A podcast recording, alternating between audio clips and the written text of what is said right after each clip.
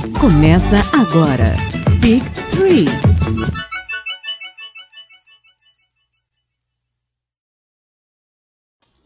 Fala, gigantes! Estamos aqui mais um sábado, voltando mais uma vez com Big Tree. E hoje a gente vai falar um pouco sobre aqueles caras do outro lado da poça, né? Galera do velho continente, falar um pouco desses europeus que foram tão influentes dentro da nossa liga. E para finalizar, a Páscoa não chegou ainda, mas o papai Lebron deu um presente pra gente hoje. A gente vai falar um pouquinho sobre Space Jam 2, né? Que soltou a bomba do trailer aí, a gente tem que falar um pouco sobre isso também. E para compor o elenco que hoje vai falar desse terror europeu, dessa Euro Europa invadindo a América, a gente trouxe um cara espacial, diretamente do Gelé Espacial, Bruno Valdez. Fala aí, Bruno. Boa noite a todos, é, todos os amigos aí, ou, é, ouvintes, né, também, que vai virar um podcast, né, se eu não me engano, depois disso. É, todos os ouvintes, todos que estão na live agora, um, é, boa noite a todos. Sou é, host do Gelé Espacial, podcast relativamente novo, é isso, é, surgimos em dezembro é, mas já estamos aí conquistando o mundo já. É, então, hoje a gente vai fa falar um pouquinho né, sobre jogadores da NBA e no finalzinho aí vou fazer quase que uma quebra de quarta parede, gelé espacial, falando sobre Space Jam, né? Muito bom. E também, onde está o Cadu? Tem que ter o Christian, porque aqui no Big T tem que ter emoção, tem que ter coração. E se tem eu, tem que ter o Christian, que é o meu companheiro de coração, é o cara que torce com amor. Que o resto vai tudo pela razão. E razão não existe na NBA, entendeu? Então, Christian, fala aí. É isso aí. Agora, hoje não tem nenhum professor de matemática aqui, né? Então, ou, como o Mogli está descansando, vamos falar de emoção, né, Cadu? Pô. E emoção com o europeu, puxa, os nossos times são os que mais entendem disso. A gente tem aí, tem Boris Dial, tem uh, Tony Parker, tem Luca Doncic, e lógico, o nosso querido Dirk Nowitzki, Galera, a gente é apaixonado por basquete europeu, então estamos aqui para engrandecer muito essa conversa. E antes de começar, eu tenho que falar para vocês da nossa parceria com a grande Woodson, ela que faz uma linha de camisas só sobre basquete, entendeu? Vocês que estão assistindo a live podem ver aqui que a gente está vestido a camisa da firma, entendeu? Com várias estampas sensacionais. E você acessando o link através do Big Tree, você ganha 10% de desconto. Então, você que está vendo a live, você vai lá na descrição, tem o linkzinho. E para você que está ouvindo a gente em algum dos agregadores, é só ir na descrição também do programa que vai estar tá o link lá que vai dar 10% de desconto. E tem camisa de tudo quanto é tipo, amigo. Tem camisa para o cara que ama, tem camisa trolando os outros, tem até a camisa do Westbrook, cara. É uma loucura, é, é uma loucura. E para você ver, cara, eu gosto tanto da Odyssey que eu, tenho, eu tô até usando uma camisa do Curry, cara. Eu me permiti isso, cara. Então, olha, olha veja, veja, veja como a moda me faz uh, abrir exceções daqui. Muito bom. Então, galera, aqui, para começar, eu acho que é legal a gente também, antes de falar sobre os europeus vindo para os Estados Unidos, a gente fazer uma relação entre o Eurobasquete e o basquete norte-americano, tá? É, fazer uma comparação. Então, eu queria saber de você, Bruno, que, que quais são as principais características de um e de outro e como que isso, sabe, tomou tanta dimensão, assim, jogadores europeus vindo para cá, como é que eles impactaram o jogo da NBA? É, eu acho que, assim, se você for, for ver, é, muitas vezes os Estados Unidos, durante muito tempo, eles tiveram muito preconceito com jogadores, no caso de qualquer outro país que não fosse Estados Unidos, né? É, sempre, às vezes, um jogador europeu é pick no draft. Até o próprio Luca sofreu disso. Tem, você pode achar momentos aí, Stephen A. Smith, famoso repórter americano, é, repórter não, apresentador, né? É, americano, falando mal do Luca como se ele fosse um bust, né? E ele sempre, assim, e hoje em dia isso é um crime você falar disso. Inclusive, para mim é um crime qualquer pessoa falar mal de Luca Doncic. Isso, isso aí a gente é... não pode ser citado. Não se fala mal do Luca Doncic. Exato. é, então, assim, o, tinha muita essa desconfiança de jogadores europeus durante muito tempo. Hoje em dia, graças assim ao sucesso que teve, principalmente o Dirk Nowitzki, que redefiniu a questão do, do como é visto o europeu dentro da NBA, é, e agora, se você for ver assim os dois grandes próximos jogadores da liga, né, que é o assim questão de idade, né, que é o Giannis e o Luca, são europeus também. Então, você está tendo uma perspectiva de grandes jogadores europeus indo dominar a próxima era da NBA, né? Que agora está chegando ao fim da era do LeBron. É, e uma grande coisa assim que muito se tinha né, é, do basquete europeu era a questão de quase que a, não ter aquela coisa do individualismo. Né? É uma coisa que está muito, muito presente no basquete europeu, de ser aquela coisa deles terem mais um coletivo. E até uma diferença leve, assim, que tem vários vídeos disso no YouTube, se encontra, de como a diferença do técnico europeu para o técnico norte-americano. Tem vídeos assim do técnico europeu quebrando prancheta do lado do, da quadra ali, e você comparando com o técnico americano, assim, quase passando a mão na cabeça dos jogadores. Então, até a questão de como que é, é, esses jogadores eles são criados dentro da Europa. Eu tenho uma impressão muito grande que no basquete europeu eles pensam o jogo de uma forma muito mais coletiva e para um time do que o basquete americano. Porque o basquete americano, os americanos eles veem aquilo como uma forma de viver, muitos deles é a forma de ganha-pão, é uma saída para muitos deles de sair de uma condição de vida pobre. É, enquanto na Europa, muitos que praticam basquete praticam mais é por lazer. É muito raro você ver alguém fora dos Estados Unidos praticar basquete porque vai ver aquilo como o que a gente vê aqui, o futebol, por exemplo. É, eu sempre enxerguei o basquete europeu como um basquete padrão FIBA, né? É aquele uhum. basquete mais técnico, mais jogado, não é tanta correria, apesar de ter a velocidade. E eu vejo hoje, por exemplo, o Luca Doncic, ele trouxe muito desse estilo de jogo que você disse, Bruno, de ser um pouco mais coletivo, é um cara que distribui bem a bola, não Sim. é um armador padrão NBA, aquele armador que bota a bola embaixo do braço e decide ele, sabe? Arma uma, uhum. duas jogadas, mas grande parte do jogo ele joga para ele. E eu queria saber de você, Christian, se isso vai ser uma tendência, né? Se a chegada desse, desse estilo de jogo coletivo vai ser uma coisa que vai acontecer na NBA, se eles vão conseguir impor isso dentro do, do estilo NBA, ou vai ser, vai, ou a NBA vai fazer o contrário, né, cara? Vai, vai transcender isso é, para a Europa. Eu acho que é mais uma, um, um, meio do caminho aí, sabe, Cadu? Porque da mesma forma como o, a NBA está crescendo muito no modelo de catch and shoot, se você vê a velocidade que, que os caras estão chutando hoje, até, até se você observar o próprio Luca Doncic, que desde que chegou na NBA, o quanto ele passou a arremessar muito mais. Então, isso vem, vem de acordo exatamente com, essa, com esse meio termo. Então, logicamente, os times que trazem os europeus já trazem com esse intuito de dar uma democratizada no jogo, né, cara? Você imagina você com, com um, uma série de Westbrooks no time aí, né, cara? Meu Deus, cara, ninguém Nossa. é uma bola para assim, uma bola para cada um, senão não tem jeito, né? Então, olhando por esse por esse lado, tem uma outra questão que eu gostaria de levantar, que é, tem tudo a ver com o que o, o Bruno falou, que é lá na base desse basquete. Porque quando começa, uh, quando, quando o, o, modelo americano, ele é voltado para que você tenha uma bolsa na universidade.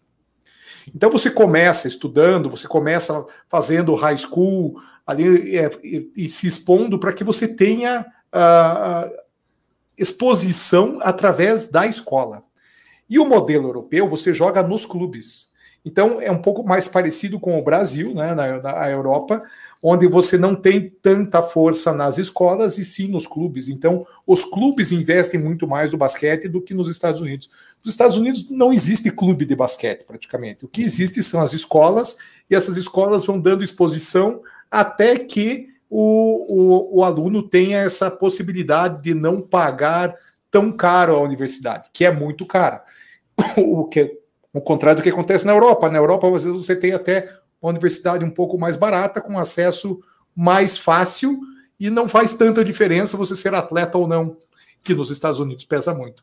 Então, quando você olha na base, né, o desenho do basquete é, puxa, o que, que acontece lá? Porque como eu vou aparecer? É no individualismo. Então, para que ele apareça, para ele, ele, consiga um high school melhor, para ele consiga um college melhor, tem que ser ali no one on one. E eu acho que a NBA já está uh, ah, tentando fazer esse mix justamente porque ter cinco Westbrook no time ninguém passa a bola para ninguém, né, cara? É, eu acho que é, realmente a gente fica nesse meio termo, né? E a gente começa a ver uma crescente nesse meio termo com a chegada dessa galera nova, né? A gente tem muitos jogadores da, da Euroliga que vieram para a NBA, trazendo esse, esse, estilo adaptado. A gente, como você disse, tem o Dirk, que começou lá atrás, e aí a gente tem o Tony Parker, que trouxe o estilo de jogo francês para uhum. é, os Estados Unidos. Ele conseguiu fazer isso muito bem, ele adaptou. O Antetokounmpo também conseguiu, mas eu, eu acredito que o Antetokounmpo, apesar de ter vindo da Europa, acho que o jogo dele sempre teve muito atrelado aos Estados Unidos, sabe? Ao estilo de jogo da NBA. Acho que ele foi, uhum. um, ele foi criado na NBA. O Luca eu já vejo diferente, porque é um cara que jogou na Europa por um tempo. E junto dele tem outras pessoas também que vieram. A gente tem jogadores espanhóis, a gente pode citar o Paul Gasol e o Marc uhum. Gasol, que são pivôs de jogadores que os dois vieram e conseguiram encaixar muito bem o estilo de jogo deles dentro dos Estados Unidos. O Paul Gasol é campeão, o Marc Gasol também, entendeu? É, são campeões tanto nas suas seleções, tanto no estilo de jogo quanto no outro.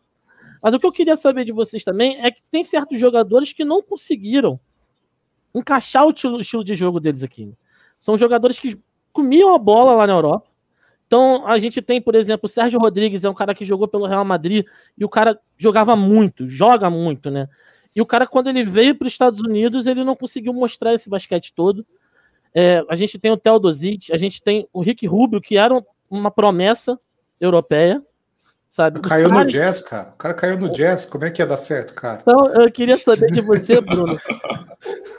É, o que, que faltou, Bruno, para esses caras emplacarem? Você acha que faltou que tempo de quadra? Ou foi forma, adaptação mesmo? O cara chegou e não conseguiu emplacar esse jogo? O que, que houve nesse meio do caminho aí que não, não, não fluiu, entendeu? Porque é muito difícil. Eu, cara, eu lembro de ver o Rick Rubio, eu, o Mogli até me xingava, vai me xingar muito, porque eu era mó. Eu era fã pra caramba do Rick Rubio, porque eu vi um garoto com 16 anos, 16 anos jogar uma final de Olimpíada, cara. E jogar sem tremer, sabe? Contra o time dos Estados Unidos, que tinha Kobe, LeBron, Chris Bosh, é, todo mundo voando. Carmelo Anthony, na época, Carmelo Anthony era a estrela do, da liga. Então, cara, o que, que acha que faltou para esses caras de fato virem a ser os jogadores que todo mundo esperava deles, assim? Olha, o, acho que primeiro a gente tem que levar em consideração uma coisa que é quase que né, humana, de como que é o processo de você mudar para outro país, né? É, porque isso aí muitas vezes para o jogador pode ser muito difícil, que às vezes para a gente não é, a gente não entende muito. Igual, por exemplo, o, o Yannis, ele, eu falo que ele teve uma vantagem muito grande acima de vários desses outros jogadores que já citou, porque ele era um jogador que ele não teve uma pressão muito grande por ser uma pick de draft não tão alta. É, ele durante muito tempo ficou no Bucks como meio que quase que escondido ali, né? Jogava um, um jogo aqui, um jogo ali, mas não tinha muita. E ele ainda foi para uma franquia pequena, né? Então, e uma franquia que acreditou nele. Não tinha aquela ânsia. Enquanto outros vários jogadores, igual por exemplo, se for pensar o Darko Milicic, né, que foi parar no Detroit Pistons já no primeiro ano foi campeão da NBA. É, eram jogadores que foram parar em muitos vezes mercados grandes, que é, tem uma pressão muito maior, cobertura da imprensa, e ao mesmo tempo esses jogadores eles vão ter essa questão questão toda psicológica de você mudar para outro país onde a cultura é muito diferente, porque o impacto cultural, tanto para um americano que vai para a Europa, quanto para um europeu que vai para os Estados Unidos, é muito grande. É, é uma, é uma diferença de pensamento muito grande, como a gente até disse, a questão do basquete em si, né? Não é, não é só a questão do basquete, é a questão de como que eles veem a, a vida e como que eles vão se adaptar àquela cidade, igual citou o Rick Rubio. Cara, imagina para o cara que estava é, jogando ali na Espanha, né, um país é, ali do Mediterrâneo, com uma cultura latina, e ele vai parar em Utah. Né? Utah, que é uma das, assim, o próprio lembra, o Magic Johnson falava que ele odiava ir, ir, jogar contra o Utah Jazz porque Salt Lake City era um saco, que não tinha absolutamente nada para fazer. Imagina um cara que sai da Espanha, um país com uma cultura assim efervescente, uma cultura latina muito similar, exemplo, da, da própria é, daqui da América do Sul, e vai para um dos lugares assim mais assim difíceis para os próprios americanos se adaptarem. Para quem não é de não é de Utah, para quem não é de Salt Lake City, é também é muito difícil. Então a gente tem que pensar todos esses aspectos. E quando você pensa no jogo, se o cara ele é desde pequeno, ele é ensinado que ele tem que passar a bola, ele tem que jogar pro time, e ele chega lá onde todos os caras desde pequenos pensam, eu tenho que ser o maior pontuador, eu tenho que ser o Michael Jordan praticamente, se eu não for o Michael Jordan, eu não ganho dinheiro. Se eu não for o Michael Jordan, eu não sou titular. Quando eu assustei, eu já tô fora da NBA. Então, assim, o cara ele vai com uma mentalidade e ele encontra um estilo de jogo que não corresponde a essa mentalidade dele. E aí, muitas vezes, ele pode ser visto até como pela própria imprensa e companheiro de time, como um cara o, chamado soft, né? Um cara soft, que o um cara que, ah, ele não tem sangue no olho, entendeu? Muita gente fala, é, falava muito isso de vários desses europeus, que eles não tinham sangue no olho, quando na verdade o cara, tipo assim, ele só tinha uma cultura muito diferente. É, daquilo, né? Não tem sangue do olho na visão do americano, né? Que Exato. tem esse estilo de jogo, tipo, agressivo e tudo mais. Eu queria saber de você também, Cristiano. O que, que você acha que pode estar faltando? Você concorda com o Bruno? Ou... Olha, e, e, se você observar por um bom período, né? Isso eu acho que tem tudo a ver com Sabones, né? É, muitos pivôs vieram da Europa, né? E logicamente a questão genética ajuda bastante. Tá aqui, inclusive, né? O, o Valanciunas aqui da Lituânia, que está ali na, na, camiseta que eu estou trazendo aqui hoje. Mas eu queria falar também do Darko Milicic, né? Ele, puxa, era um cara que tinha um baita hype, todo mundo achava que esse cara ia estourar para caramba. E ele se. E, ele, e aí entrou exatamente esse ponto que o Bruno falou. Da mudança cultural, da mudança de país. Ele não se adaptou aos Estados Unidos e simplesmente enjoou de jogar basquete. Algo que, inclusive, é, é até citado no documentário, que ele não gostava de jogar basquete. Ele tem um documentário fantástico dele que ele diz: Cara, eu não gosto de jogar. Puxa, mas você tem dois metros e tanto aí, meu amigo, como é que você não vai jogar basquete? Né? E, hoje o cara é fazendeiro de maçã lá na Sérvia, cara. Então, e, e ele, ele nem assiste basquete. Aliás, recomendo muito o documentário do Darko Milicic, que vale a pena. Mas muitos jogadores, além dessa questão uh, cultural, que eu acho que pesa bastante, existe uma questão física. O basquete americano, ele é muito bombado, cara. A galera é tudo muito forte. Então, não que na Europa você não tenha os caras tão fortes assim, mas olha como o Luca Doncic chegou na, na, na, no Dallas Mavericks, cara. E olha como ele está uhum. hoje. Olha o Jokic, o próprio Jokic, a transformação dele nos últimos anos. Então, e aí eu tenho um outro exemplo, embora não seja europeu, mas é o que aconteceu com o Nenê. Quando o Nenê foi para os Estados Unidos, e o Nenê, cara, jogador do Vasco aqui, varetão, meu irmão. Era um cara que era, era, era o, o típico jogador que podia, podia jogar tranquilamente no Barcelona, no Real Madrid, e teve que fazer um trabalho de peso muito forte para poder encarar os pivôs e os power forwards lá nos Estados Unidos. Então eu acho que esses dois pontos têm pesado bastante. Até se você olhar os jogadores que, que sobrevivem na NBA, são realmente, cara, caras que têm um, um talento acima da média. É, então não, não são uh, jogadores comuns, é, jogadores que uh, são, são jogadores role players nos seus países são sempre as estrelas, e mesmo assim, muitas dessas estrelas acabam falhando por esses outros dois pontos. Pois é. É, eu acho que tudo isso interfere bastante, né, cara? Eu acho que, como você disse, tem jogadores não só europeus, mas que sofreram muito com a chegada lá, né? por ser uma cultura bem diferente. Por exemplo, a gente pega o jogador latino, que tem uma cultura mais. um negócio mais familiar, mais de estar conjunto. Sim. E você chega lá, os caras são extremamente frios sabe? De tipo assim, uhum. ah, pô, aqui eu sou brother do cara que treina comigo, lá não, lá eu sou companheiro de quadra.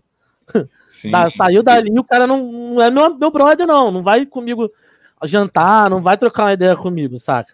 Eu acho que tudo isso. isso... Pode falar.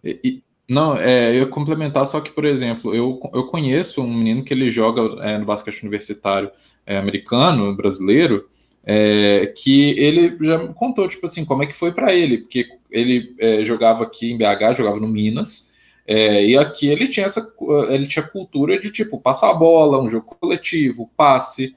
E aí quando ele chegou lá nos Estados Unidos, é, ele contou assim que os caras não passavam a bola para ele. Ele tipo assim, ele passava a bola com a expectativa de que ah, vai, eu vou fazer jogada tal, vou, vou ficar livre. Ele contando assim que ele tinha passado a bola pro cara e ele correu ali para a zona morta, ele estava livre, livre. O cara preferiu fazer uma jogada individual e não passou para ele. E aí ele foi, tipo, tirar satisfação com o cara, o cara só falou, tipo, ué, e daí? Não tô nem aí, eu quero marcar meu ponto. Eu preciso de fazer isso para sobreviver. Se eu quiser um dia jogar basquete profissional, eu preciso marcar ponto, eu não preciso passar a bola para você.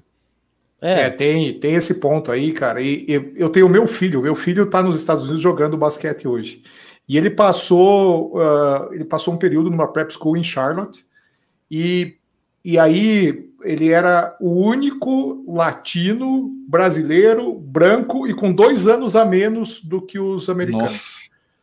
Você acha que ele recebia a bola, cara? Assim, ele foi, foi um período assim para ele muito difícil, né? E, e, e, justamente nesse aspecto, assim, cara, primeiro que o basquete é diferente, as regras são diferentes. Esse é um outro ponto que pesa. O que aqui, às vezes, a gente não dá falta de jeito nenhum, lá é falta e o contrário também é verdadeiro. Teve um menino que foi junto com meu filho para lá, a quantidade de andadas que davam dele, cara, eu falei, cara, mas não andou. Aí você via, e aí tem essa questão do preconceito também. O cara tá vendo que é um latino brasileiro ali e tudo mais. Tem um outro ponto aqui que, que eu queria lembrar, assim, é, quando você falou, né, Cadu, pô, o cara aqui é só meu companheiro de time. Eu, quando, quando eu, eu morei em Denver, cara, eu tentei por muito tempo levar uma, um colega de trabalho para almoçar ou para jantar comigo. Eu fiquei sete meses. Sabe que é sete meses, cara? Dizer assim, pô, galera, vamos jantar comigo ali, cara. Pô, eu pago, vamos na churrascaria brasileira, porque todo americano gosta de churrascaria brasileira. Cara, eu não consegui. Não consegui essa, essa, essa relação aí. Então, sim, só que lógico, eles eram super gentis comigo, eram super parceiros, mas essa questão da diferença cultural é algo que certamente pega. É, daí você pega jogadores que vêm de algumas regiões europeias, tipo a Espanha, como você disse, Bruno, que é um lugar bem movimentado, é a Espanha, que eu acho que uhum. se aproxima muito do, do, estilo que a gente tem aqui no, no Brasil, esse, essa coisa mais caliente, né? De, de, de sentir, de abraçar, de estar tá junto. E aí você pega, bota um cara com 17, 18 anos e joga ele, tipo, no caso do Rubio, em Minnesota. Cara, a galera lá é um frio, não tem, não tem nada na cidade, a galera tá jogando basquete, o cara sente, né, cara? É, é inevitável isso, né? É, então... Jogar no Minnesota é uma maldição pra qualquer um, né, gente? E que isso, cara? Não é tanto assim, não. Eu gosto de Minnesota. Não, olha, vou mandar um bravo aqui. Se LeBron James fosse pro Minnesota, ele não aguentava ficar dois anos lá. Ele, sei lá, ele ia fugir de Minnesota, sei lá, dar um perdido. É, Coitado. pode ser, pode ser. É, mas agora vamos dar continuidade ao papo. E eu quero saber de você, Christian. É, é como a gente está falando de Europa, a gente não pode deixar de citar a União Soviética.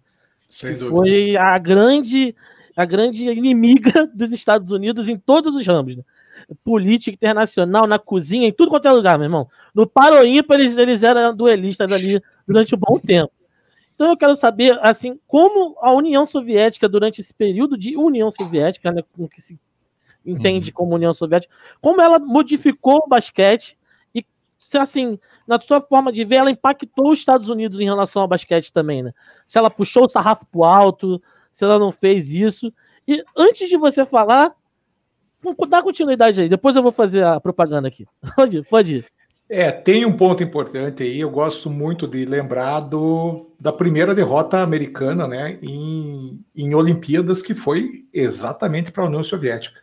Em 1972, ali, né, os Estados Unidos vinha de 64 partidas invicto e perdeu naquela partida controvérsia para a Rússia. E ali, meu irmão, auge da Guerra Fria, auge da corrida espacial, e aí, puxa, é, perder para a União Soviética logo no esporte que a gente domina, é. que a gente que criou, meu irmão, aquilo ali foi muito pesado.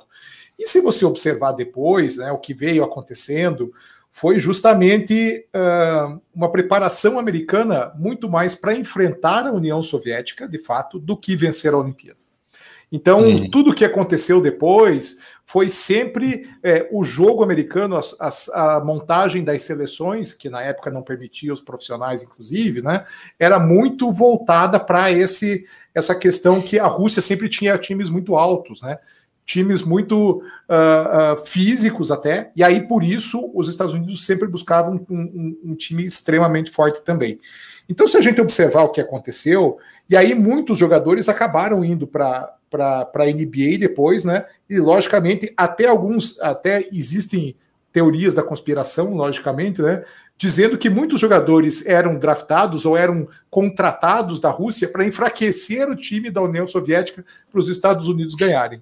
Então, porque como não podiam profissionais, jogou na NBA, e aí não precisa nem falar a diferença de salários, que sempre foi gigantesca. Imagine lá na União Soviética uh, fechada, comunista, ainda como era, né? Era ainda, ainda maior. Então, esses, esses pontos certamente fizeram com que o basquete americano fosse voltado para isso. É. E agora vou aproveitar, né, que você falou da Olimpíada lá, e eu queria dizer que a UTC tem uma camisa desse jogo, do Sputnik. Esse jogão aí, rapaz, camisa fora de série, fora de série, muito boa mesmo. Quem quiser, confere lá. E eu quero saber de você, Bruno, apesar toda, toda a potência da União Soviética, né? É, a gente, russos mesmos, a gente teve muito poucos jogadores que vieram para a NBA, né? Assim, eu consigo lembrar de dois. O Kirilenko, que foi o que eu tenho uhum. conhecimento uhum. de mais tempo. Uau, e Kirilenko, o, cara. É, e o Mosgov, que é o outro jogador que passou muito tempo, quer dizer, que está mais recente aí, que uhum. veio para coisa, mas não teve o destaque do, do Kirilenko. O que, que você acha que deve a isso, né? Tipo, você acha que é, é essa coisa de rivalidade de, da Rússia falar, ó, não vai jogar lá, não vai, é uma mentalidade, ou só não teve jogador bom o suficiente para sair de lá para cá e, e brilhar de novo? Então, né, o que acontece é porque uma coisa que às vezes as pessoas acham que é tipo que era coincidência que simplesmente a União Soviética investia no esporte porque, sei lá, porque eles estavam afim, estava sobrando dinheiro no bolso. Nunca foi assim. É, tudo isso daí era uma, uma coisa pensada mesmo, que é um, um termo, né, fazendo um show-off aqui do meu curso de Relações Internacionais, é, que é justamente o soft power. Soft power na, é, nas relações internacionais é um termo que a gente utiliza para dizer quando o Estado se utiliza de algo, de uma força não, é, não utiliza armas, de, resumindo rapidamente, é, para poder projetar seu poder. E justamente a União Soviética fez isso durante muito tempo, durante toda a Guerra Fria ela utilizava. Tanto é que é, recomendo muito, inclusive, um documentário Icarus, ele tem na Netflix, é, que ele fala justamente sobre a questão do doping da União, é, doping tanto da Rússia quanto da União Soviética e como que eles utilizavam isso. E até isso daí corroborou muito para a desconfiança dos americanos em relação a atletas europeus. Porque assim, né, se você, se você vê muitos americanos, muitos deles não têm conhecimento muito bom de geografia, né? Para eles, tipo assim, é, México para baixo aqui é, é tudo América do Sul, entendeu? É tudo um grande México para eles. Então, para eles, um passo é você falar que União Soviética é a Europa inteira. Né? Sei lá, se eles conhecerem França já é demais. Então, isso corroborou muito para essa, é, essa questão. E a União Soviética, ela, assim, para quem eu falei, esse documentário Cruz é muito bom porque ele fala muito sobre isso. Ela preparava os atletas desde que eles eram crianças, entendeu? De, pegava como quase que do berço para poder fazer. Você vai ser o atleta perfeito. Você vai jogar a modalidade tal eles analisavam a questão parental. Se você tinha, por exemplo, digamos, é, o Yao Ming, por exemplo, no caso da União Soviética, mas na China, é, o Yao Ming ele foi praticamente um produto da, da própria China, né? Os pais deles foram forçados a se casar porque eram pessoas extremamente altas. É tipo, você vai ser jogador de basquete. É, e essa era a ideia. Então a União Soviética fez muito disso, investiu muito nisso. E você tem, por exemplo, um legado de que eles não investiam necessariamente na Rússia, porque não se tinha uma mentalidade necessariamente de Rússia, né? Você pensa, a União Soviética era um agregado ali de repúblicas, né? Tanto é que é uma união, União das Repúblicas Socialistas Soviéticas, é, onde você tinha principalmente a Lituânia como grande, é, grande força dentro da União Soviética. Muitos jogadores, inclusive até hoje, é uma tradição que se mantém, porque se criou essa cultura naquele meio. Então você não tinha muitos atletas necessariamente russos, mas isso não importava muito, porque no final das contas, não importa de qual parte da União Soviética ele vem, no final das contas ele vai usar a mesma é. camisa. Então, é, a União Soviética, se ela identificava que, tipo, na Lituânia é onde eu tenho mais pessoas propensas a jogar basquete, digamos, mais pessoas altas ou qualquer coisa assim, eu não sei dizer com propriedade quais parâmetros eles utilizavam, eles investiam naquela região especificamente. Eu não vou investir em Moscou porque eu quero necessariamente atleta de Moscou. Até porque na União Soviética tinha muito esse pensamento de que nós precisamos manter uma coesão. Então eu não posso ficar diferenciando quem é da região da Lituânia, que hoje é conhecido como Lituânia, e de quem é da Rússia, entendeu? Eu não posso ficar diferenciando isso. Eu tenho que pensar isso tudo como a grande União Soviética. Então, até por isso não se criou essa questão de cultura do basquete dentro da Rússia para se exportar jogadores. Você tem ali, por exemplo, o CSKA Moscou, que é um grande time, um grande clube né, de basquete, mas ainda assim não se tem muito essa cultura. É, a Liga Russa ela é bastante forte, né, cara? Apesar de, uhum. de todo esse. É, e, e eu sou um, um, Eu sigo vários jogadores russos no meu Instagram. Eu até gosto de ver como, como o basquete europeu funciona. E então, uh, sigo uma galera da Iugoslávia, da, da, da Croácia, Liga da Polônia e tudo mais. E eu queria só complementar uma curiosidade sobre o Andrei Kirilenko, né? E e aí, puxa, ele foi jogar no Brooklyn Nets exatamente quando o milionário russo comprou o Brooklyn Nets. Sim. Então, E aí existe uma curiosidade ainda sobre o Kirilenko, que ele joga com a número 47, né? O famoso AK-47. Exatamente, cara, exatamente. Então, uh, o Kirilenko, aliás, o Kirilenko, sigam o Kirilenko no Instagram, ele responde todo mundo que manda DM para ele, galera, um cara super gente boa, é, vale a pena. E ele é um cara muito simpático, assim, e, uhum. e realmente, assim, a, a, se você observar essa questão do doping que o Bruno falou, ele esse o programa de dopagem russa era algo extremamente pesado. Então, se você observa, inclusive, muitas drogas que hoje são usadas aí pelos fisiculturistas, tem essa origem lá no programa de, de, de, doping da União Soviética. E aí, gente, era, era galera com 13, 14 anos tomando injeção de testosterona já para o cara ficar Caramba. forte desde o, desde o princípio. E é. uma, uma complemento que eu queria fazer, né, que é, o Christian até tinha falado é, da primeira derrota dos Estados Unidos em Olimpíada, né, é, e eu queria falar de uma outra derrota que aconteceu um pouco antes, que foi muito vejatória na época, que, tipo assim, eu fiquei sabendo disso duas horas atrás, quando eu estava fazendo a pesquisa para montar a pauta. A informação foi... é no, no, time, irmão. Não tem coisa aqui, a gente trabalha. que em 59, 1959, os Estados Unidos ia jogar um torneio de basquete lá em Santiago. Era um torneio de basquete que estava sendo organizado ali e tudo. E eles chamaram, convidaram algumas das seleções e o, o, assim, né, o principal era, obviamente, os Estados Unidos, que era o último campeão olímpico ali em 56. Né? É, então, assim, era o principal. Só que o que aconteceu? Esse campeonato ele foi organizado no meio do, da temporada de college americano. E os jogadores, muitos que já tinham ganhado a medalha, já estavam no profissional. Ou seja, você não tinha gente para poder chamar. Né? E aí os Estados Unidos fez literalmente assim, parece piada, mas não é. Eles colocaram um cartaz nos, no, nos exércitos e quais soldados queriam entrar para poder jogarem um, um, torneio de basquete. E eles levaram 11 tenentes, um piloto de segunda classe e mais um outro de baixa patente lá para poder jogar. Nenhum deles tinha acima de 2,3 metros de altura. É, ou seja, foi um desastre. Os Estados Unidos ele não só perdeu para a União Soviética, mas como também perdeu para o nosso Brasilzão de, de, meu Deus aqui. perdeu para perdeu de 81 a 67 com o show de Vladimir Marques, grande atleta do Brasil de basquete nos anos 50, marcando 26 pontos. Isso aí causou um, um assim, um problema diplomático muito grande, porque é, você pensa assim, ah, era só um torneio michuruca, não tem problema. Cara, para um americano perder qualquer coisa, pode ser no para ou ímpar, eles vão ficar puto, entendeu? E principalmente para a União Soviética. E não só para a União Soviética, como para o Brasil. Por que, que eu falo para o Brasil? Não somente o Brasil, mas para uma seleção da América do Sul, né? Que a, o grande intuito desse torneio como um todo, politicamente falando, era os Estados Unidos se projetar para a América do Sul, que durante os anos 50 ali estava tendo muito essa disputa de poder entre União Soviética e Estados Unidos para ver quem influenciava a América do Sul. E os Estados Unidos perderam o quintal de casa, né? Não foi nem um pouco bonito. Tanto é que, pra você ter uma ideia, é, isso gerou cartas de senadores americanos ao Departamento de Estado é, perguntando para eles, tipo, por que, que vocês deixaram isso acontecer? E, e, o Departamento de Estado tirou deles da reta falando: não, a gente não tinha nada a ver com isso, a gente não participou da iniciativa de escolher os atletas. Quem fez isso era setor privado na época que cuidava do, do time dos Estados Unidos de basquete.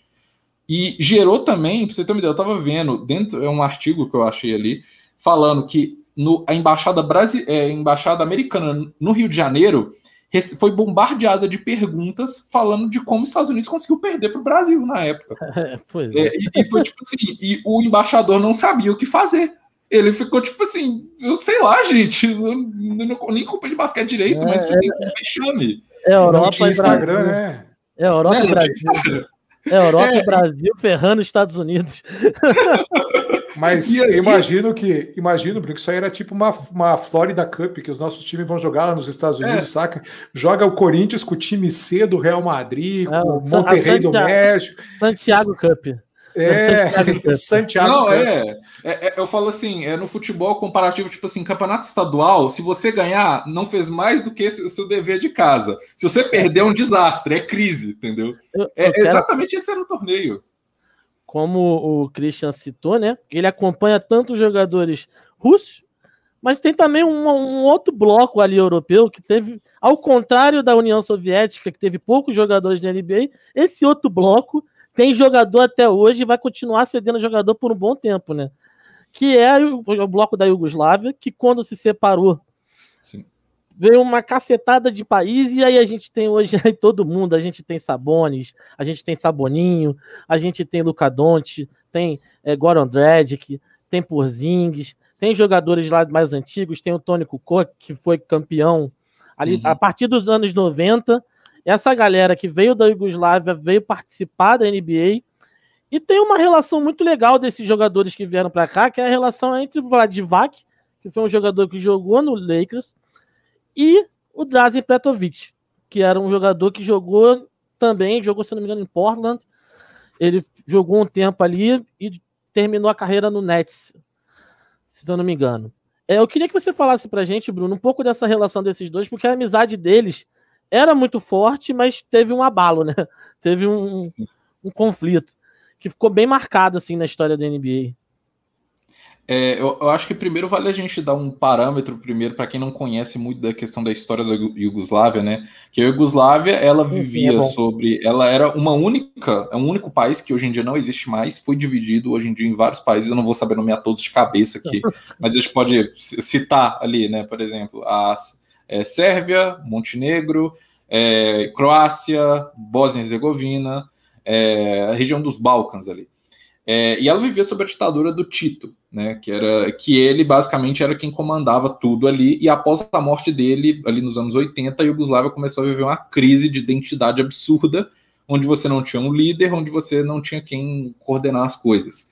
E aí a Iugoslávia acabou, começou a se fragmentar, né? Começou a se fragmentar. E aí que vem a história, né, do Vlad Divac, é, que no, no jogo, eu não tô lembrado de qual torneio que foi, se foi na Olimpíada, é, mas que alguém, um torcedor, entrou com uma bandeira da Croácia, né? É, entrou com a bandeira da Croácia, e assim, tava no, na época que, gente, era que assim, tinha guerra, sabe? Tinha gente morrendo, sabe? Era guerra de independência. Então, é, o Vladivac, que não era da região da Croácia, se sentiu ofendido com aquilo. Porque você pensa, o Vladivac ele cresceu na Iugoslávia. Para ele, não existe outra coisa além de Iugoslávia. É a mesma coisa que é, é, alguém virar e falar assim, eu, por exemplo, eu sou de Minas, eu virar e falar assim, não, Minas é independente, eu vou. Eu sou de Minas Gerais e é isso. Aí, sei lá, se eu sou campeão com o Brasil de alguma coisa, em vez de eu levantar a bandeira do Brasil, eu levanto a bandeira de Minas, sabe? Então, para outra pessoa que viveu com a cabeça de que o Brasil é Brasil, aquilo vai ser uma afronta. E para ele foi isso. É, e aí, justamente, criou-se essa, esse racha ali entre ele e um grande amigo dele, que era o Petrovic né? Porque o Petrovic era da Croácia, né? É, então, assim, foi uma coisa, ruptura, um momento total ali de ruptura dos dois. Sim, é, é, é, é legal, né? Você vê essa relação dos dois, porque os dois tinham sido campeões mundiais juntos uhum. antes da Olimpíada. É, os dois jogaram, assim, Petrovic, então, fez a melhor temporada da carreira dele no Nets. E acabou que eles nunca conseguiram se reconciliar, porque o Petrovic morreu num acidente de trânsito. Sim. Num acidente de carro em 93, né? É, um cara que tinha um futuro pela liga, porque estava numa, numa ascendente na carreira. E o Vladivac, ele é o cara que foi, foi, participou de umas melhores trocas pro Lakers na vida, né? Porque o Vladivac, depois de um tempo no Lakers, Nossa. ele entrou na troca que o GM do Charlotte deve se arrepender até hoje. Esse cara deve dormir mal, porque ele mandou o Kobe Bryant e pegou o Vladivac. Entendeu? Ele mandou o Kobe Bryant e pegou o Vladivac. Mas é, é, complicado, é bem complicado. Agora, de você, Christian, eu quero saber, hoje, a gente consegue, por exemplo, montar uma seleção só desses jogadores da antiga Yugoslávia, cara. Fácil. Sem dúvida. Fácil. Pode falar. Pode, é. e, se, e se você observar o tamanho do território, né? Sérvia, uhum. Croácia, Cara, é, é, assim, ó, é um. Cara, cabe tudo dentro do Espírito Santo ali, cara. E como tem jogador bom, cara. É impressionante, uhum. cara, como tem jogador bom nessa, nesse pequeno pedaço de terra aí. E aí, como. E aí, de todas as posições. E aí, até como eu falei, que no passado a gente, eles, eles tentavam buscar até jogadores mais altos, pivôs. Mas se você, cara, olha o, o, o Peja Stojakovic, o próprio Tony Kukoc, Cara, é, são jogadores aí que, que marcaram muita, uh, muito a história do, do, do, basquete americano, inclusive. E aí, eu queria fazer uma pergunta para o Bruno, antes de eu encerrar esse, esse tópico aqui. Bruno, se você entrasse numa loja hoje, né? Puxa, hum. você entra numa loja e tá, tá lá, tem lá camisa do Miami Heat para vender, e as duas em promoção. Duas em promoção. E aí estivesse do lado esquerdo, né, por 100 reais a camisa do Goran Andrade, e a do lado direito por 100 reais também do Ração Whiteside. Qual você compraria? Nossa, e, e, tem, e tem outra resposta a não ser do, do Dradic? Não, não, não, não, precisa, não precisa, não precisa ser. Ah, é, exato. É, é, é, o que a gente, é o que a gente aqui, né? Nós temos um colega aqui, eu não quero citar nomes, né? É que ele é muito mas, fã, mas muito fã do Whiteside, que ele tá quase comprando a do Sacramento do Whiteside. Ele tá é, quase. Exatamente, exatamente. Se deixar, ele pega. Entendeu? Então, assim, é, Gora Andrade, que hoje seria o armador da minha seleção europeia, pode ter certeza. Ele estaria ali do lado de Luquinha, dividindo essa, essa, essa função. E aí eu fico perguntando como alguém compra a camisa do Whiteside no lugar do Andrade, mas tudo bem. É, tá, tá, só, só queria deixar registrada essa, essa, essa situação. Então, desses jogadores todos aí da, da, da Iugoslávia, né? A gente tem a galera mais antiga, a gente teve a passagem do Tony Kukoc, que é um cara que veio da Croácia, é um cara que a gente pôde ver aí no, no Last Chance, que pô, foi, sofreu bullying no time do Chicago, né? Ele sofreu bullying durante a Olimpíada, mas muito por culpa do Jerry Krause, que botou, falou, ó, vou contratar um cara que é melhor que Scott Nossa. Pippen e, e Scott né, Pippen que se dane. Eu quero saber mais de Scott Pippen, não. E aí os caras falaram, chegaram na Olimpíada e falaram assim: tá, ele não vai jogar.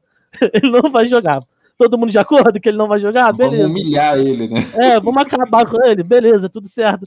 Aí o cara, coitado, foi massacrado, né, cara? Foi massacrado. Mas hoje em dia, assim, dessa geração mais atual, quem vocês conseguem olhar e falar assim, não, esse cara vai ser multicampeão aí na NBA, ele vai trazer muitos títulos. Eu não vou falar porque eu sou, eu sou suspeito meu coração já é de Luca Donte, ele é esloveno, não tem jeito. Eu queria Olha, saber de vocês dois. Entra na fila, tá? Entra na fila, eu cheguei primeiro nessa aí. mas assim, eu, claro, a gente tem o Luca, mas quem mais além dele, né? Que a gente, pô, vocês veem com potencial de levar um time a uma série de títulos, é, ganhar um MVP, porque faz tempo que um, que um europeu não ganha um MVP dentro da liga, né? E como a gente tem muitos jogadores dessa, dessa região da antiga Iugoslávia, tenta entender que a chance deles serem campeões e ganhar um MVP sejam mais próximas do que outras regiões da, da Europa que tem jogadores aqui. É, eu, eu consigo pensar o primeiro nome que me vem à cabeça é o Jokic, né? Que o Jokic, assim, ele é um cara fora de série. É, porque, cara, você nunca viu um pivô passar a bola do jeito que ele passa, você nunca viu um pivô arremessar do jeito que ele arremessa. Eu, ele eu falo que assim, é, até conversando com meu parceiro de, de crime lá no Geleia, o Vitinho, uhum. é, a gente falando em off, que é tipo assim, o Jokic, você vê ele jogando, você fala, cara, é impossível o cara que, sei lá, ele anda a meio milímetro por hora, entendeu? É, não é possível que esse cara consegue dominar tão bem assim, sabe? Ele tem um, o ataque dele é muito bom tem os passes dele, ele no início da temporada estava com média de triple-double de assistência, um pivô com, com, uh, com triple-double e assistência, gente, não tem como você pensar nisso. Então acho que ele é um dos caras que está mais próximo disso, porque o Luca, por mais fora de série que ele seja, ele infelizmente eu acho que ele está numa situação muito ruim que é a do Mavis, que o Mavis fez uma burrice trocando pelo Porzins, é, eu considero uma burrice agora, pelo menos, a não ser que, sei lá, ele tem um martelinho de ouro muito bom lá e consiga consertar o Porzins. É, ele tá numa situação ruim. Enquanto o, o Jokic está no, no Denver, que é uma franquia muito bem organizada, que é uma franquia, ele já tem um, um cara muito bom do lado dele, que é o Jamal Murray. Eles estão montando um time muito bom. É, então acho que ele é o mais próximo aí de conseguir ganhar um MVP, de ganhar um título da NBA. E não sei muitos títulos, porque Denver, por ser um mercado pequeno, é muito difícil de você conseguir até atrair free agents, por exemplo. É, mas eu acho que pelo menos dois a três aí ele consegue até o final da carreira. Show. É, tem, tem, devemos lembrar aí, né, que o, o Denver trouxe o Aaron Gordon, né, cara? E já está uhum. funcionando muito bem aí nos primeiros, lógico, ainda é muito cedo para gente. A preço de nada, praticamente. É, né? exatamente, a preço de, de, de, escolha de draft, praticamente. E eu gostaria de citar Boban Marianovic, cara. Pô, você sabe que ele tá no meu o coração. Homem carismático da Pô, ele tá sempre no meu coração. Eu não podia deixar de citar ele, cara. Hoje a gente fala de jogadores europeus e ele é o número um do meu coração. Então ele pode ser o MVP, ele não pode ser não o MVP da liga, tá longe de ser MVP da liga, mas está aqui no meu coraçãozinho, Boban Marianovic. Grande Maravilhoso. Boban. E, Mas, e uma. Um, não, só uma coisa que eu queria fazer um adendo: é uma foto que dá para vocês procurarem aí na época da bolha, que foi uma foto que, assim, histórica, eu lembro até é, num dos grupos que eu tenho de Relações Internacionais e Esportes no, no WhatsApp. É, o, eu mandei até essa foto, a gente comentou muito sobre isso lá, que era a foto dos, de vários jogadores que são da região dos Balcãs jantando juntos na bolha da NBA. É, você tinha ali o Vucevic, você tinha o Jokic, você tinha o Luca, e era assim, é, era até tipo assim, o povo comentando, falando assim, gente, nossa, se isso fosse 30 anos atrás, você ia sair no soco terminar esse, esse jantar, entendeu? E os caras hoje em dia, de boaça, sabe? Então foi uma foto que ficou muito simbólica, na Europa rodou muito essa foto, de tipo assim, ó, as pazes que os caras fizeram entre si, sabe? Foi uma foto muito simbólica que eu acho muito legal se vocês quiserem dar uma pesquisada aí depois. Sim, sim. Mas não, não só de Rússia e Iugoslávia que, que, a, que a Europa vive, né? Então a uhum. gente também precisa falar sobre outros países. Eu vou fazer um conglomerado aqui, que é Espanha e França, né? É, que a Espanha, tanto a Espanha quanto a França, elas cederam jogadores que estão aí, alguns ainda jogam, outros foram extremamente importantes na liga. É, a gente precisa falar de Tony Park, a gente precisa uhum. falar. Tony Parker, que também teve um documentário recente que saiu pela Netflix. Fantástico, aliás. Que conta a história de como ele saiu da Europa e veio para cá. Ele passou por tudo isso que a gente comentou anteriormente em relação às dificuldades de estar no país diferente, com cultura diferente. Mas o cara, ele mudou a cara do jogo, né? Ele trouxe muito, ele foi um dos que trouxe muito o jeito europeu para a liga, né? Ele é um cara de muita importância. Eu vou perguntar pro Christian. É, Christian, o Tony Parker vai ter outro assim que nem ele? Vai ter outro cara? Você que torceu pro Spurs, como é que ele. A maneira como ele mudou as coisas, o jeito dele de jogar. Tu acha que tem outra pessoa que vai vir, vai impactar tanto quanto ele? Olha, eu acredito que o impacto que o Luca está fazendo hoje é semelhante ele, ele, ele se tornou protagonista muito cedo, né? Assim como o Tony Parker, e você deve lembrar é, no documentário do Tony Parker o quanto ele até ele tinha havia preconceito contra ele. Pô, aquele, aquele nanico ali, rapaz, e é igual quando, quando olhavam pro, pro Luca Doncic. Você, pô, esse cara não é atlético, cara. Olha, olha, olha o shape dele aí, cara. Você acha que esse cara aí vai ser o cara que vai trazer um título pra gente? E assim, uh, o, o, o, quanto ele conquistou o coração dos americanos na, na primeira temporada, isso faz para mim, eh, me dá a certeza de que ele é, o, é certamente o próximo ídolo europeu. Então, alguns uh, existem alguns atletas aí que, puxa, como você falou do próprio Rick Rubio, né, que tinha uma esperança muito grande, né? Como, como a gente falou, acabou caindo no jazz aí, não tem, né, não há milagre que, que faça o cara o cara jogar bem, mas uh, ele chegou muito cedo na NBA, tanto que ele não, ele foi draftado e ele não jogou o primeiro ano. O, o, o depois do draft dele foi uh, esperaram dois anos para ele poder jogar na NBA porque ele tinha 17 anos e aí era o acordo que ele tinha de jogar mais dois anos no Barcelona. Então uh, não é tão simples vingar na NBA, mas certamente uh, eu acredito que nós teremos mais justamente por essa universalização do basquete. Hoje essa, essa diferença é cada vez menor, né? É, eu vejo o Tony Parker ainda teve um caminho mais complicado do que o Luca, né? Porque ele entrou num time que tinha Tim Duncan, entendeu? que já vinha de uma, uma levada muito alta. O, o, quando o Luca ele entra no Dallas, ele entra para fazer uma passagem de bastão, né? Sim. Que é o Dirk deixando o time para ele. Exato. Ali não. Ali é, é, o Tony Parker ele entra num time que já tinha um Tim Duncan consolidado, estrela do time. E ainda vem Ginobre, vem outros jogadores, mas tipo assim, ele entra para ser aquele cara que vai complementar o time e acaba se tornando uma estrela por causa de, de ser um exímio jogador, né? E o, e o Duncan não gostava dele, né? É bom é. lembrar disso. O Duncan odiava o Tony Parker. Então você imagina você chegar num time tradicional como Spurs, e aí tem lá Tim Duncan, que é o astro do time, e o cara não gosta de você, meu irmão. Foi guardadas as devidas proporções, foi Tim como Duncan, o Tony Kukoc do, do, do, Chicago Bulls do Michael Jordan, cara. Tim Duncan, Tim Duncan, como o Renan citou em outra live, né? É a simpatia de Tim Duncan, né? Carismático toda a vida. Imagina ele recebendo o Tony Parker com aquele sorrisão, aquela alegria, né? Aliás, existe um estudo que o Tim Duncan ele só tem três camisas e três ternos, tá? Que se você pegar todas as fotos dele, são sempre é sempre a mesma roupa e esse é o Tim Duncan, cara. Esse é o way of life dele, né, cara? É. Então, agora, Bruno, saindo um pouco da França, eu quero saber de você sobre a Espanha. Né? A hum. Espanha ela cedeu muito, uma quantidade até legal de jogadores para a liga a gente tem, além dos irmãos Gasol, a gente tem o Ibaka, a gente tem o Sérgio Rodrigues, a gente teve o. Rudy? Não, Rudy Fernandes. Rudy Fernandes que também jogou para cá. Caldeirão, que ficou um bom tempo na liga.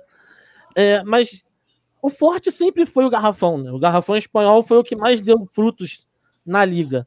Você acha que eles conseguem mandar mais gente assim? Você vê um, a Espanha trazendo mais jogadores de outras coisas de outras regiões da quadra, né? Um armador, um ala, que consiga trazer esse jogo forte, como no caso dos Jugoslavos, eles estão trazendo pessoas bem fortes que estão jogando em várias áreas, não só o pessoal de dois metros e pouco jogando dentro do garrafão, né? Uhum. A Espanha, ela ficou, lamentavelmente, ela ficou consolidada como o time que, pô, é um garrafão que você tem Ibaka, Margasol e Pogazol, caramba.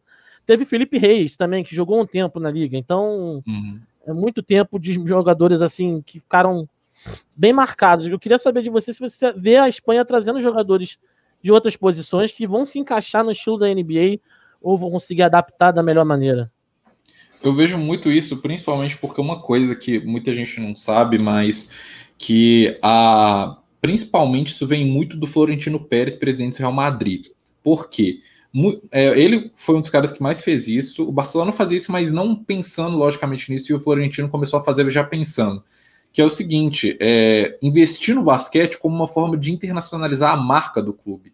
É, tanto é que, por exemplo, se você for ver o próprio Luca Doncic, ele é muito ligado ao Real Madrid ainda. Até ele é hoje ele ligado. assiste jogos do Real Madrid, posta Sim. no Instagram. Se, se, eu não me engano, duas semanas atrás, ele é, postou lá anunciando que, é, que o Real Madrid vai dar tipo um sócio vitalício para ele entendeu? Ele vai ser um sócio honorário do clube. É, porque com, por que, que eles fazem isso? É, é, uma forma, porque assim, dentro do mercado do futebol tem muito essa disputa para quem vai conquistar os Estados Unidos como mercado, né? É, tem muito essa disputa, ainda que, tipo assim, mesmo até anos e anos depois ainda está em aberto, né? E agora que o futebol crescendo nos Estados Unidos aumenta mais ainda. Então, os clubes, é, principalmente os que têm futebol também, eles começam a investir no basquete, porque é uma forma de você conquistar o torcedor americano. Porque se eu, por exemplo, se eu sou um cara de, do, de Dallas, e eu vejo o Luca, ele gosta muito do Real Madrid, eu começo a simpatizar com o Real Madrid também. E se eu for ver um dia falar, não vou ver o jogo de futebol, de qual time de futebol vou ver o jogo? Do Real Madrid. Eu não vou ver, sei lá, do, do Arsenal, entendeu? Eu vou ver do Real Madrid. Então, isso aí é uma coisa que é muito aliada a essa política mesmo dos próprios clubes, como uma forma de internacionalizar a própria marca. É, então, a, a, Espanha ela vem crescendo muito em cima disso. Isso é uma coisa que a Espanha é, ela virou meio que um porto e um trampolim da Europa para a NBA. Tanto é que, se você for ver, se eu não me engano, acho que quando o Luca foi ele é anunciado no draft pelo Adam Silver, eles falam Luca Doncic from, é, from Slovenia and Real Madrid, entendeu? Eles falam os dois, entendeu? Então, uma coisa que o Real Madrid quer estar tá em evidência, os times, o Barcelona quer estar tá em evidência, tanto é que depois, o Barcelona, se não me engano, o Paul Gasol está no Barcelona agora. É, então, assim, eles tentam fazer essa coisa de que, através do basquete, eles vão projetar a própria marca para o mundo, projetar a própria marca para a NBA, para os, os americanos. Então, cada vez mais, com o crescimento da NBA, a gente vai ver cada vez mais atletas espanhóis e vindo de clubes espanhóis, não necessariamente espanhóis, podendo vir de outras partes da Europa, como o próprio Luca Doncic, é, indo para a Espanha, jogar lá antes de ir para a NBA e, tipo assim, ser tratado como joia. O Luca tem relatos assim mostrando. Ele tinha ingresso para ir em todos os jogos do Real Madrid, ele conhecia, ele conhecia Cristiano Ronaldo na época, Cristiano Ronaldo estava lá ele já teve encontro com o Cristiano Ronaldo. Isso tudo, assim, isso o Florentino Pérez, presidente do Real Madrid, proporcionava para ele.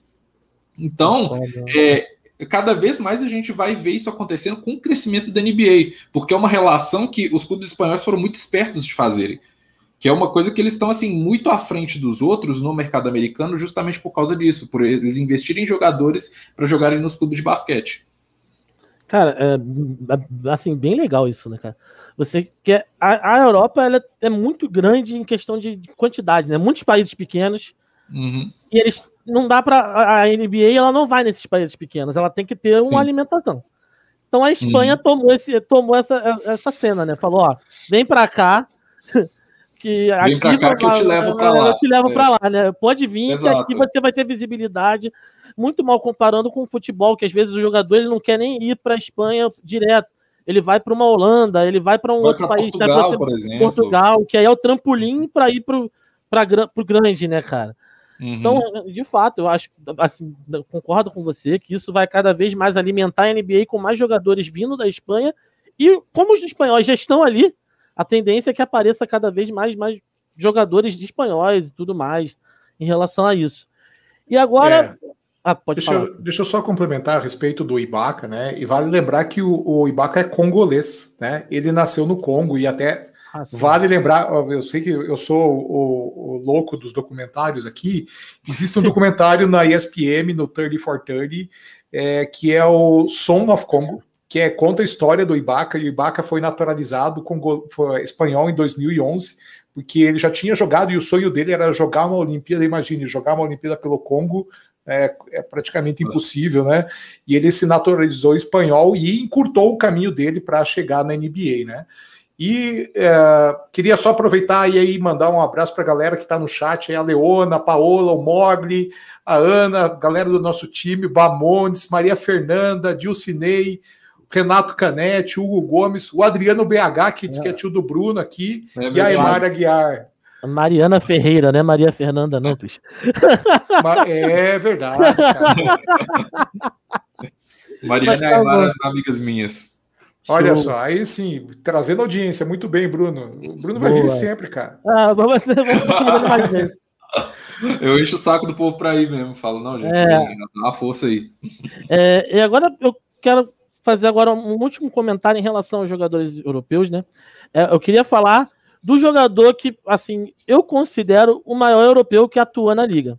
Eu sei que a gente teve vários caras bem importantes, desde a Avidas Sabones, lá em 1986, 1990, toda essa galera que a gente citou aí, que são jogadores exímios, mas eu tenho que falar de Dirk Nowitzki, né? A Alemanha, ela, ela reina no coração da NBA. É impressionante, na, no meu ponto de vista, o que o Dirk fez como jogador, tá? Ele ele adaptou o jogo dele completamente do, do estilo europeu para a NBA. Aquele fade away dele, que é uma bola que ninguém acredita que vai cair, porque Pô. sai para trás e a bola sai alta, ela não sai na direção da cesta. É um negócio que tu fala, ah, o cara vai errar, a marcação tá em cima dele, mas não, ele era tipo, era, ficava, dava uma tranquilidade quando ele fazia aquilo, que eu falava, tá, dois pontos. dois pontos. Entendeu? É um cara que foi MVP da liga, aí depois foi MVP de final, foi campeão da liga, é o maior ídolo de Dallas. o Big Tree do LeBron James, hein? Aí, a gente bateu Isso. num tal de Miami aí, né? Que a gente é. bateu. A gente um bateu. tal de LeBron que foi marcado por JJ Barrea e não conseguiu, e ainda tem gente que fala que ele é o melhor de todos os tempos, mas não vou entrar nessa discussão. rapaz! Rapaz! Já prevejo depois. Ó, o chat daqui a pouco. Olha pro chat que daqui a pouco vai vir o Baré em cima de tu, hein? É. Vai vir, ó, metralhadora. A, a metralhadora no chat. Mas, Mas eu queria. Assim... Ah, eu queria saber de não, você, não. Bruno. Você, torcedor de, do Mavecão, Dallas, como eu. É, como é que você vê essa, essa jornada do, do, do, do do Novinsky na liga, né? Como ele, assim, assim como os outros, a importância dele para a liga. Que eu, assim, eu tô apaixonado por esse cara, cara, mais do que o Luca Doncic, porque ele me deu um título, o Luca ainda não deu. Mas vai dar, eu tenho fé. O, o, o Dirk, cara, é, a jornada dele é muito interessante, até porque eu falo que assim, a percepção que a liga tinha dele até 2010, 2011 era uma, a impressão que teve dele após as finais contra o Miami foi outra. Porque, principalmente, a, a, o MVP que ele ganhou em 2007, depois de passar aquela vergonha contra o Golden State Warriors, que na época, assim, você não achava nenhum torcedor do Golden State Warriors, né? Brotaram do bueiro. Que isso, que isso? Eles sempre existiram. Eles torcem há décadas pro Golden State, pô. A Mariana vai me matar nos comentários, mas tudo bem. mas é, depois daquela derrota que foi, tipo, vexatória, que eles eram a, prim a primeira, é, o, primeiro, o primeiro no Oeste contra o oitavo, e você vai e perde no primeiro round, com ele ganhando MVP, era o famoso, tipo, ah, o cara com é, é, estatísticas vazias, né? Seria tipo isso. Né? O time pode ganhar, ganhar na, na temporada regular, mas não chega em lugar nenhum nos playoffs. É, e justamente quando ele ganhou do Miami Heat, do LeBron James, que era o time mais odiado da liga naquele momento, ele virou um herói, cara. Ele virou outra pessoa. E assim, é, a percepção que se tem dele de antes e depois é, é muito grande. Eu, eu tava vendo uma vez um, um vídeo é, no YouTube no canal gringo, mostrando, tipo assim, as manchetes, como é que falavam do Dirk Nowitzki, mais ou menos ali entre 2007 e 2010, principalmente após o MVP dele, como que tratavam ele naquele período e como trataram ele depois de derrotar o LeBron James nas finais. É uma coisa completamente diferente. Até os próprios jogadores, a forma que os comentaristas de TV falavam deles era uma forma completamente diferente. Então, assim, ele redefiniu tudo ali naquele 2011. É, porque eu falo que ele alterou o próprio LeBron James, porque o LeBron James teve que trabalhar o jogo dele para poder é, depois, tipo assim, a vergonha que eu passei. Então, o, o, Dirk Nowitzki, é, o, gente, vocês, vocês podem reclamar disso, mas a verdade é essa: tem vídeo o LeBron treinando com o Raquel Lajon como é que fazia para jogar dentro do garrafão, entendeu? Porque ele passou uma vergonha no, nas finais de 2011. Foi algo vergonhoso, que ele mesmo fala que foi um dos piores jogos que ele já fez, foram as finais de 2011 ali. Então o Dirk ele mudou muito a visão que a liga tinha dele e ele foi muito importante para justamente projetar, porque eu, eu, penso assim que uma coisa que é muito importante é representatividade dentro da NBA. Porque quando você tem um europeu sendo MVP e ganhando título e derrotando o melhor jogador do basquete americano, cara, qualquer, qualquer criança, igual por exemplo o Luca Doncic, provavelmente o Luca Doncic quando viu aquilo ficou tipo, não, meu Deus, tipo um cara que é tipo igual eu fazendo isso tudo, sabe? Você cria um ídolo ali. E a, a importância desses ídolos são muito grandes. Então, o Dirk, a, é, ele tem uma importância muito grande até para o processo da NBA crescer na Europa. Porque você tem um, um, jogador europeu como ídolo, você aumenta a vontade das crianças de quererem seguir os passos dele. Porque, querendo ou não, por exemplo, aqui no Brasil, a gente pensa assim: a, a criança vai falar assim, ah, eu quero ser igual o Neymar, entendeu? Eu quero ser igual, sei, sei lá, eu ia falar Vinícius Júnior, mas não daí, pelo amor de Deus. é, por favor. É, mas assim, né, você quer ser igual jogadores que estão em alta e são, você se identifica com a história deles. E com o Dirk era muito fácil para jogadores, é, o Jokic, o Luca, até o próprio Yannis se identificarem de ser um jogador de tipo, ah, ele é da minha assim, região, né, entre aspas, Europa, estou generalizando, desculpem, mas é um jogador próximo de mim. Então eu posso ser igual a ele um dia. Então isso aí eu acho que é um processo que favoreceu muito tanto a chegada de novos jogadores como o aumento da audiência da NBA na Europa. É, eu acho que não só isso, eu acho que a visão que eu tenho dele também, que eu acho muito legal, é que ele trouxe essa questão de fidelidade à franquia, sabe? Sim. Várias vezes ele teve oportunidade. Assim, eu consigo ver jogadores que, mesmo quando o time tava um cocô, ele não pulou do barco. É que nem Kobe Bryant, entendeu? O cara que tava uhum. no time que, tipo, quando o Lakers estava morto, ele poderia ter ido para outra franquia. Tinha muita gente querendo ele. E o cara não largou o osso. Ele falou: não, eu sou aqui, eu tô aqui, vou ficar aqui. Aqui, uhum. aqui, eles me buscaram, eles me deram oportunidade. Eu acho que isso é muito legal e importante, porque a gente tem uns casos aí de jogador paneleiro que sai de uma, de uma franquia, vai para outra em busca de título, né? A gente tem a galera Abraço aí. James Harden, né? Um é. Kevin Durant, maior paneleiro. Entendeu? Tem uma galera aí que gosta de correr atrás de panela para ganhar título. Mas eu acho que isso, isso não é muito legal. Ele, não, senão ele vai mandar uma DM te, te, te ofender aí, chamar você de pau, hein? Agora, eu quero... Pode falar, eu, eu, eu queria, eu, eu, queria citar exatamente. Uh, você falou do step back dele. Existe um vídeo no YouTube, é, recomendo que a gente vocês procurem, a gente depois até coloca no post, comparando os dois step backs do Kobe e do Dirk Nowitzki. E do Dirk é aquele step back com uma perna só, né? Ele, ele força muito uma perna só e tem aquele arco gigantesco, né? Cara, essa bola, bola vai pro, ah, pro teto do ginásio, né, cara? E aí, para mim, o, e olha que eu torço pro Spurs, que passaram vários estrangeiros, inclusive Manu Ginobili, que eu tanto amo, mas para mim Dirk é o maior estrangeiro da NBA de todos os tempos.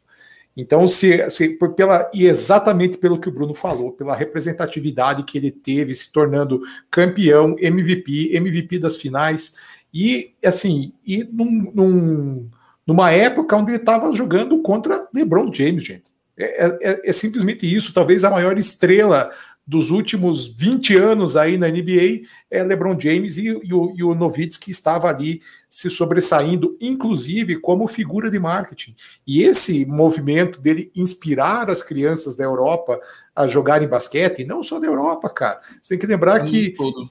É, ele, ele é um cara que ele tem um carisma muito grande, né? Aquele jeitão dele, bonachão, cara.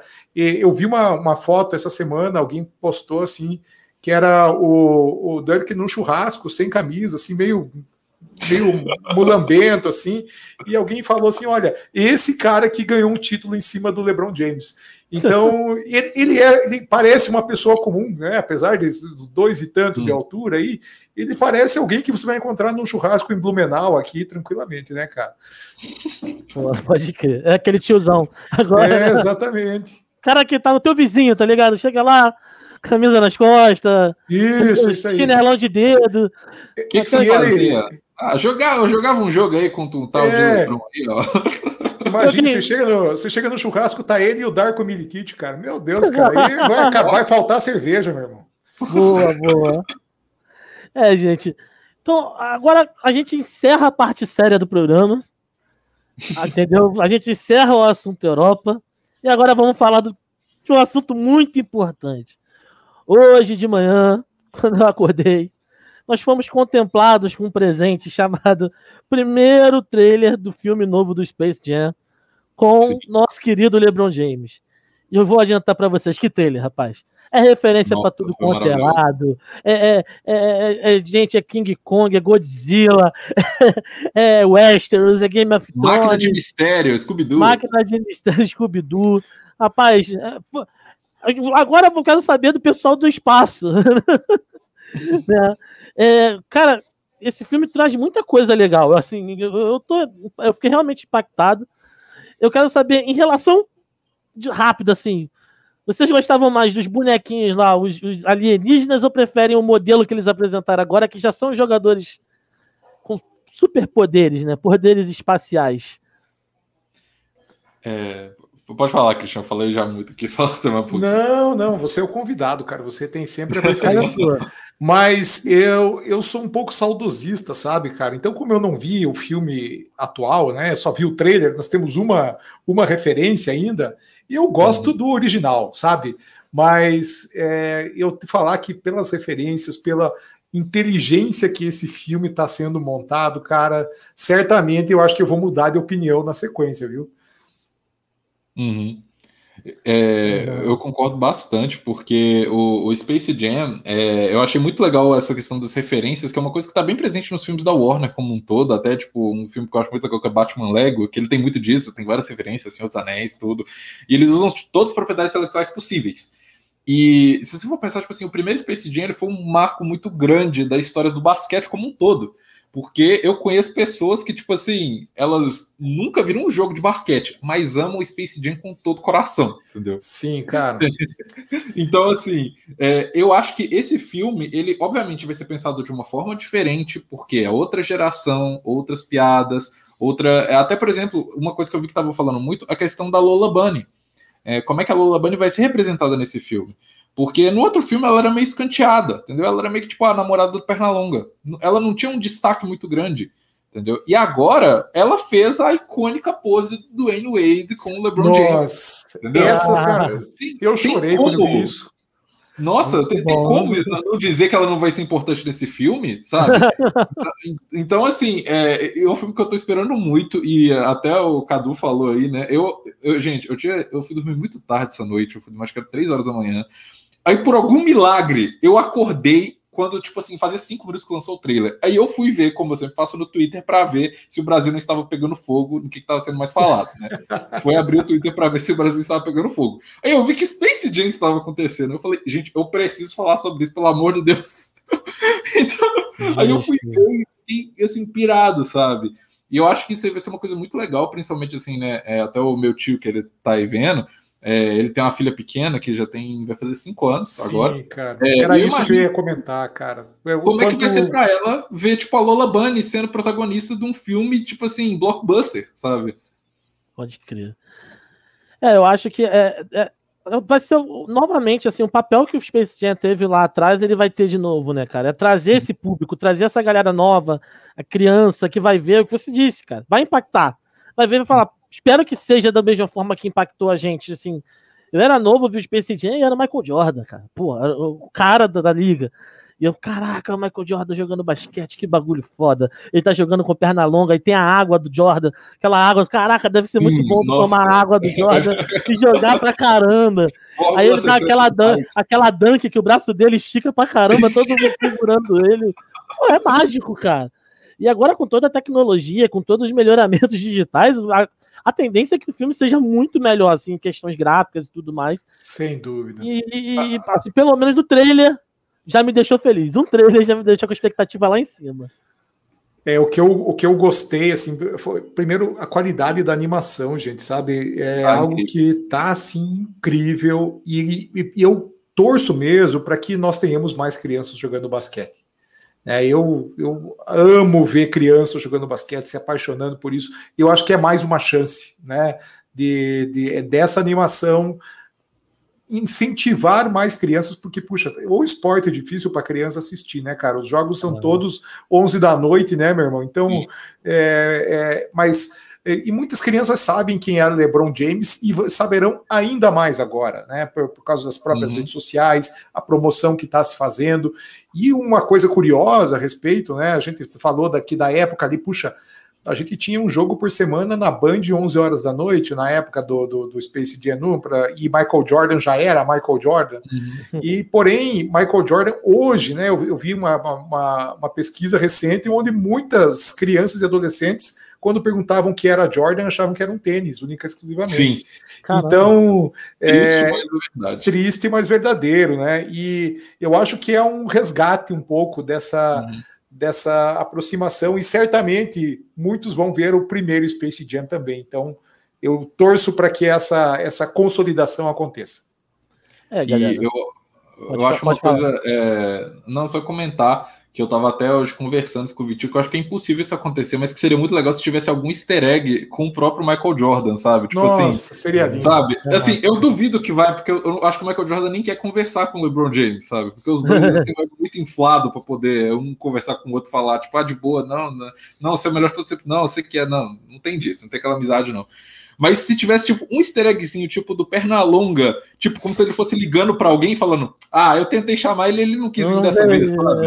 Se tivesse uma coisinha assim, cara, eu já ficaria com sorriso de orelha a orelha. Porque ia ser, tipo assim, um, uma mensagem para tipo assim, você que viu o primeiro filme nosso, entendeu? A gente lembra de você, sabe?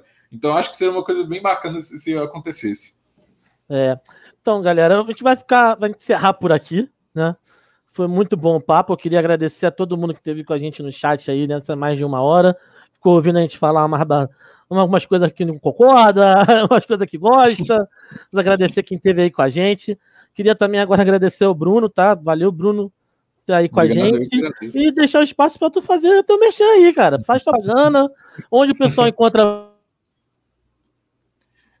É,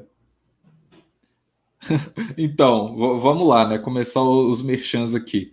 É, o, o, Twitter, né? Gelé Espacial. No Instagram, a gente é Gelé Espacial Podcast. É, o meu Twitter pessoal, para quem quiser interagir comigo, é Bruno EL Valdez, como está aqui Valdez na tela para vocês. É, e também fazer o merchan do meu querido Vitinho, porque agora ele está com o Vitinho Show. É, show do Vitinho, na verdade, eu sempre troco as ideias. Mas show do Vitinho, que ele tá agora no YouTube é, fazendo. O Vitinho, para quem não sabe, ele também ele é comediante. É, então, assim, ele tá fazendo um que é muito inspirado no Chapéu Show. É, e ficou muito legal o quadro. Inclusive, eu emprestei para ele uma camisa da seleção brasileira num vídeo polêmico que vai sair daqui a algum tempo. É, então, siga a gente aí nas redes sociais. Nosso podcast, a gente tem uma proposta bem diferente. A gente não fala sobre rodada, assim, a gente. É muito raro a gente falar sobre coisa de rodada. A gente pega temas, igual, por exemplo, o último podcast nosso a gente fez sobre é, as dinastias da NBA. Ele saiu ontem, inclusive, é, as dinastias da NBA, onde a gente discute um pouco, tipo assim, o que é considerado uma dinastia, sabe? Tipo, Boston Celtics é uma dinastia, porque eles ficaram durante quatro anos disputando o título ali. O LeBron James com o Cavs dele, que chegou, é, que basicamente dominou o leste, é uma dinastia, mas só ganhando um título, sabe?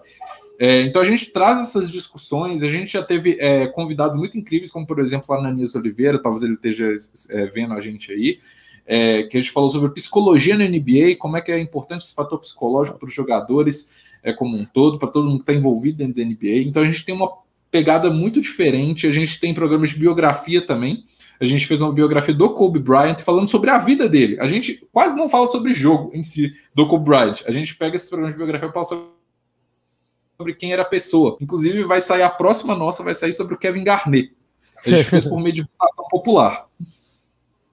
É, então, e também agradecer aí, Christian, mais uma vez junto, já que o pessoal encontra nosso querido Christian. Bom, tá aqui, né? Tá o meu Twitter aqui, arroba Christian Pedroso, o meu Instagram também, arroba CKPedroso. E eu queria, antes de me despedir, falar bem do Westbrook, porque eu não cumpri essa cota aqui, eu tinha acordado isso com a Paola. Recentemente aí o Westbrook. Não, não, não faz isso, não faz isso, cara. O Westbrook teve uma jogada fantástica, cara, que no final do terceiro quarto ele deu um passe pro Raulzinho fazer uma buzzer beater que foi fantástica. Então, aí assistência, sim. assistência do Westbrook pro Raulzinho. Aí, Mas... aí tá valendo. e fala do look dele também, que nisso aí ele nunca decepciona. Não, e inclusive na Odyssey existe uma, uma camiseta ali, né, que é Westbrook Fashion Week que eu acredito que ela merece todo o destaque aí. Mas eu quero agradecer também, pô, Bruno, obrigado, cara, foi fantástico ter você aqui conosco.